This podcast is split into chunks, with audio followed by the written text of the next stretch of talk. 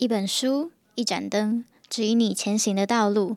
欢迎来到绿灯书社，这是由喜爱阅读的北一点灯人经营的 Podcast 频道，将会带你一起认识各种书籍，一起享受阅读的乐趣。好，嗨，大家好，欢迎收听很认真聊书的图书馆与他的常客们专栏。我是今天的主持人，北一图书馆原指导老师慧宇。今天想跟思杰聊聊一种我觉得蛮有趣的现象，就是大部分的人好像都想要多活一点，却又不喜欢自己变老。那我想问思杰，你对这个状况有什么想法吗？你会害怕变老吗？好，嗨，大家好，我是思杰。那我其实，在之前有稍微听过“年龄歧视”这个名词。那据我的了解来说，它是这个现象是跟资本主义有关，就是因为你老了之后，你不具有生产能力，你就是等于被社会淘汰了，被认为是没有价值的人。但是我其实，在听完老师前面刚刚讲那个之后，就有点反思，就是说，老了真的就没有用吗？我很好奇这件事，因此我很好很高兴今天可以跟慧宇老师一起聊聊。那我认为，同时在现今就是全球都在高龄化的面临高龄化社会之际，也是一个很适当的时机跟大家聊聊这个议题。那至于我怕不怕变老吗？我觉得我有一点点，就是不想原因是因为我目前看到我们变老之后的情况似乎都不是很好。就是比如说，你会跟年轻人有一些沟通上的问题啊，然后你身体会慢慢变差，就是以前可以做到的事，你现在可能都没有办法做到，然后你可能甚至还会失忆之类的。但同时，我其实也蛮期待，就是自己在变老之后，在经历许多事情之后，可以变成一个更成熟的人。所以我想说，呃，也许把变老这个过程变成长大化，会更容易让人接受这件事情。哦，我很喜欢你说的最后那两句。你说期待自己在经历许多事情后，能够变成一个更成熟的人，还有也许把变老变成长大会容更让容容易让人接受。嗯、我觉得虽然我们每一天都在老化，但换个词就变成也都是在成长，都在积累。比如说，今天跟你聊这本《年龄歧视》，那代表明天的我会对这个主题更有自己的想法，更加成熟。而这些每日积累而成的智慧，能够让我们更优雅的面对这个世界。这样想一想，我觉得就算明天的自己皱纹更深一点，好像也还好。嗯，毕竟谁没事会去注意 皱纹呢？或者说，呃，我大概也不会跟注意我的皱纹多过对话内容的朋友们待在一起吧。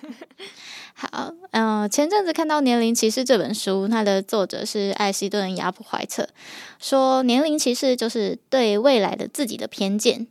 他说，其他的歧视，像是种族歧视啊、性别歧视，都是排斥跟自己不一样的人。但年龄其实还蛮特别，它其实就是歧视未来的自己。想一想，确实是这样。我觉得这个分析角度还蛮有趣的。那这本书说，年龄歧视是我们否认人会变老的事实，而且是非理性的、坚决认为首领者是别人，不是我们，甚至不是未来的我们。还有我们不遗余力的想让自己远离未来的状态。好，呃，那作者艾希顿说。年龄其实是以为年纪大的我比不上年纪轻的我，你觉得呢？我觉得吗？我觉得就身体上的层面来说，是的，就是年纪大之后，你可能在体能或者一些代谢方面，就是的确比不上年轻时候的自己。但是就心灵层面的话，就像我刚刚前面有说的，我认为不是，就是年纪大的我可能就会像一瓶那种老酒，那种越放放越久话。味道会更浓郁，然后味道会更有层次。啊、嗯，我也蛮同意你说的。然后作者呢，他其实认为不是变老是轻松的事，而是。嗯、虽然我们都会担心变老的某个现象，无论是记忆衰退，或你刚刚说生病啊、孤独一终，这些恐惧是合理而且真实存在的。但他其实也说，就像小时候的我们，也不明白高中的我们的生活经验会是变得更好或更坏。那高中时候的我们也不会知道，在大学啊、研究所或出社会工作后的我们的生活经验会是什么样的发展。嗯、这都取决于我们所属的文化。同理，其实步入中年跟老年这个概念也是这样的。那作者说，如同所有的歧视，年龄歧视的核心中存在着刻板成见，也就是我们假设某群体中的每一个人都一样。这是什么意思呢？就是听到变老，大家好像会认为养老院的每个人。都一样的老，反正就是老。但是其实里面的居民应该是从五十岁到一百岁，可能都有吧。然后他就说：“哎、欸，你可以想象用同样的方式涵盖一个二十岁到七十岁的团体吗？”当然不行，听起来真的很蛮荒谬的。所以确实，呃，大家一开始听到变老，好像就会很害怕，觉得哦，是自己身体会变很差。但是自己真的身体变很差，差到真的什么事都做不了，那应该是最后。一点点的时间，而不是整个老年。好，这确实是有点要厘清的地方。然后接下来这段我觉得非常认同。呃，作者说，而且我们活得越久，会越有越更多的经历，使我们展现独特性。我们彼此也会变得更不相同。他说，请大家想想看，哪一个群体可能会有更多的共通之处呢？像他只有两个。到底是一群十七岁的人，还是一群七十岁的人？他说，如同许多医师所说的，如果你见到一个八十岁的人，你看见的是一个独一无二的人，那这就很明显，他指的是因为年龄的积累，大家的呃经验、阅历都会完全不一样，所以一个七一群七十岁的人其实是差异很大的。别人的七十岁可能不是你想要的那样的七十岁，可是。你自己的七十岁，我们是可以自己决定要变成什么样的。嗯，好，那作者提的这段，你有什么想法吗？我觉得刚刚前面有一句我还蛮有感觉的，就是他说一群十七岁的人，还是一群七十岁的人，有更多的共同之处。那因为像我现在是十八岁嘛，就是离十七岁大概就是多一年的时间，我就认为我们在就是青少年可能在成长的时候会比较容易去。可能顺从别人家意见，或是去跟随流行，然后加上你可能在呃，就是你没有遇过那么多的事情，所以你其实跟你的同伴来说，就是是比较相似的。但是如果当我自己变到七十岁之后，我可能经历了很多事情，然后我拥有更丰富的人生阅历跟经验，那我就可以形成我独有的待人处事的一个原则，然后我眼界会变宽。所以我蛮认同他这段说法，就是当你活得越久，就是如果你见到一个八十岁的人的话，你就会是见到一个独一无二的人。嗯，我觉得确实大家对“老化”这个词都蛮害怕的。然后我觉得，就我的观察，一个罪魁祸首应该是广告，就是 随处可见的广告，比如说他们的 slogan 可能是“冻龄”。逆鳞这些术语，那广告看多了，虽然你原本可能不是很认同，但你还蛮容易就变被洗脑。对，社会大众就会觉得，哦，那我也要变成那个样子。但是想一想也知道，怎么可能每个人都变成那样呢？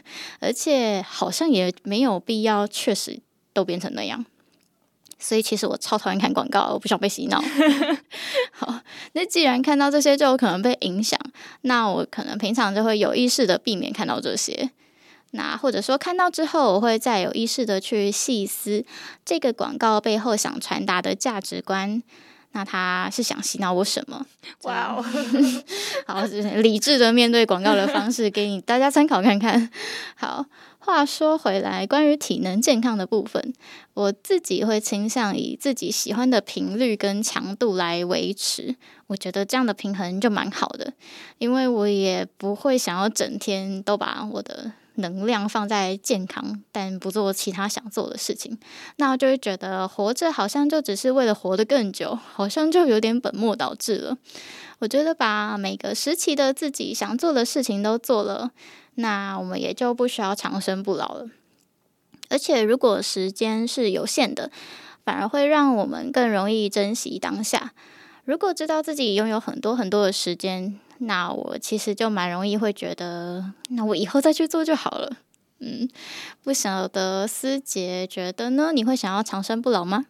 我觉得，呃，如果前提是大家都可以长生不老，而且地球没有暖化，那是环境都很好的话，我应该会想要长生不老，就是可以像神仙啊，然后你就可以去很多，去体验很多事情。就你有很多时间嘛，反毕竟有大把时间。然后另外一个条件的话是，你只有心灵上变老，但你实际身体上没有，那我应该可以接受长生不老。但是实际上来说，当然不可能，所以我应该不会想要长生不老，因为你这样就要可能就要看着很多你认识的人慢慢老去，然后你也可能会因为在这个星球上面做的事情有限，然后你都做完之后，你就觉得很空虚，然后你还剩下一大把时间需要去去完成什么，可以其实你都完成了，所以就会。不知道继续活着有什么样的意义？这样，所以我不会想要长生不老。嗯，好。另外，作者说，他每当有人认定我们太老而不适合某件事情，比如说一项任务、一段关系、一种发型，而不去发现我们的本质以及能耐，那我们便体验到年龄歧视。在学校，有时候我会听到同学们说，以前带自己班级的是某个快退休的老师，所以很古板啊、传统什么的。那我那时候都会当政治正确小警察，说：“诶，年龄歧视哦。”那我相信大家一定也遇过很认真、创新、投入的资深老师，比较少吧？诶诶诶，对不起。所以重点应该不是年龄这个属性，而是每个人都是不一样的。那当我们在年龄的基础上对某人或某个群体有不同的想法或行为，那我觉得，诶，那作者就说那是年龄歧视。相对的，呃，当有人问认为我们太年轻而没办法做某件事的时候，其实那也是一种年龄歧视。作者说，年龄歧视是双面刃，年轻人其实也经常遇到，比如说人们就会抱怨懒惰的千禧世代啊，或者是啊。一代不如一代，这种 叹息。嗯，师姐觉得呢？你有别人听过别人说你太年轻，所以不知道什么什么，或是不让你做什么之类的吗？我的印象中好像是没有，可能就是我比较没有那种冒险精神，然后愿意去尝试很多事情，就是比较安分守己这样。不然就是我周围的人都很支持做，就是我做每一件事情。但是我觉得，就我想象，就是如果有人跟我说。我太年轻而没有办法去做某件事的话，我大概会觉得很不服输吧，就是会有一股火在我心里中这样烧，那就你说不可以，那我就一定要做到这样。好，不过在讲到这一段的时候，我有想到一个戏剧的片段。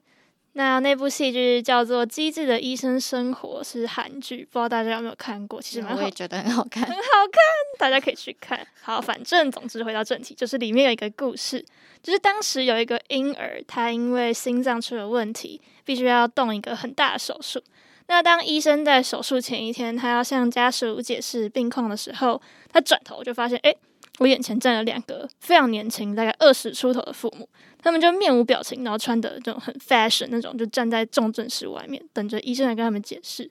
那医生看了看，就有点那种叹口气，这样，那就觉得这两个年轻人好像不太够，不够成熟，所以他就转头向婴儿，就站旁边有另外两个女人，对，妇女，那她是婴儿的外婆，那他就向那两个外婆说明病情。但是到了晚上，当医生要回家的时候，他就偶然看到了那两个年轻的夫妇。那其中那个年轻的母亲，她正因为孩子的病情而担心哭泣。那那时候医生才发现啊，我自己错了，是因为自己以为他们还年轻，还不够懂事。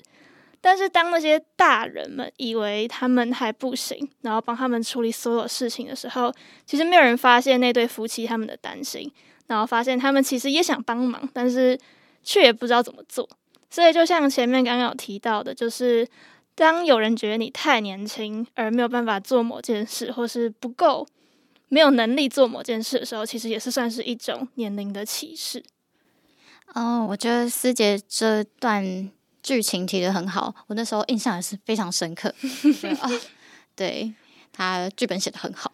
然后说到年龄歧视，因为他其实中间有提到嘛，他们那对年轻的夫妻其实是没有表现出他们很焦虑、关心的这些表情，嗯、然后就想到 表情歧视也是一种歧视。所以前阵子有一个经验，就是因为一般人不会知道自己平常的表情是什么样子，对，不会 一直照着镜，所以你会不知道自己在面对各式各样情境的时候是什么表情。然后，尤其是在口罩之前，就是表情是非常明显的。然后我自己就有一个习惯，我大概前两年才被朋友提醒，就是 我在思考的时候，我其实都是皱着眉头的。对，然后大家就以为我。脸很臭，然后 就是嗯，你到底想干嘛？就是，就是为人不善的感觉。后来我在澄清，没有没有，我只是在思考，我很努力的在思考。所以当大家如果以后看到我就是臭脸的话，我只是在思考。思考对 对对，我的表情也是一个，但这应该是我自己的问题。这我觉得应该不算是问题吧，就是每个人对都不一样这样。好。呃，最后我看一下啊，书里面作者他有提到一段我觉得很棒的概念，我想用来做结尾。他说，年龄歧视还不是一个人人熟悉的用语，也不是吸引人的用语。同样的，呃，性别歧视在女权运动之前也是如此，所以这听起来好像很新，但其实几十年之后可能就没有那么新，大家就会熟悉。他说，所有的歧视，像是年龄歧视、种族歧视、性别歧视，这些都是社会建构的概念，这表示我们创造了这些歧视，而且它们随着时间而改变，如同所有的歧视。年龄歧视合理化，而且维持了群体之间的不平等。在本例中，年轻人与不再年轻的人之间的不平等。那不同种类的歧视，包括种族歧视、性别歧视、年龄歧视、健全主义、恐同症。他说，其实这些都会互相影响。呃，互相影响的意思就是，比如说你对某一个歧视。呃，印象比较深，嗯，然后其实你对其他歧视印象也都应该也都程度蛮严重的，所以如果你对其中一个歧视比较呃愿意去同理、宽容、尊重、理解，相对的也会影响你对其他歧视的呃印象，大概是这个。我想问，健全主义是什么？比如说，有些人可能精神上或是生理上有一些疾病哦，对，那。健相对看起来健全的人，就会比较有一种优越感。OK，懂，对对对，这是健全主义的意思。然后他说，这些其实对个人和群体的生活都会造成层层的压迫。那而且这些压迫会透过经济、法律、医疗、商业以及每个人日常生活中的其他体系反映在社会中，并且被强化。就它不是只有。一个单面向的，而是你整个生活的各种面向都会被影响。嗯、他说，除非我们提出异议，否则就会被复诶，就会就会复制这个耻辱。他说，本书就是要我们正视自己心中和周遭的年龄歧视，对于变老抱持着更细微精确的观点，打起精神反击年龄歧视。他说，是什么样的老化观念使我们不知不觉被内化的呢？这些观念是从何而生？发挥于什么用途？他们如何展现在我们的生活中？是从办公室到卧室，从激励和记忆力中。一旦我们察觉这些破坏力如何产生作用，自己又会有什么样的改变呢？究竟一个对高龄友善，也就是说对所有年龄都友善，这样的世界可能会有什么样的样貌？我们个人和集体能做出什么来激发必要的意识变化，催生出一个造成彻底改变的年龄运动呢？年龄歧视存在于我们未经思考就吸收这些讯息，就让我们一起找寻答案。好，最后的这些连续的问题没有一个标准答案，但确实是一个我觉得很值得大家平常。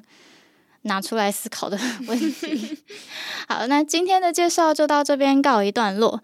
今天所聊的书籍会放在资讯栏啊，欢迎有兴趣的朋友找原书阅读。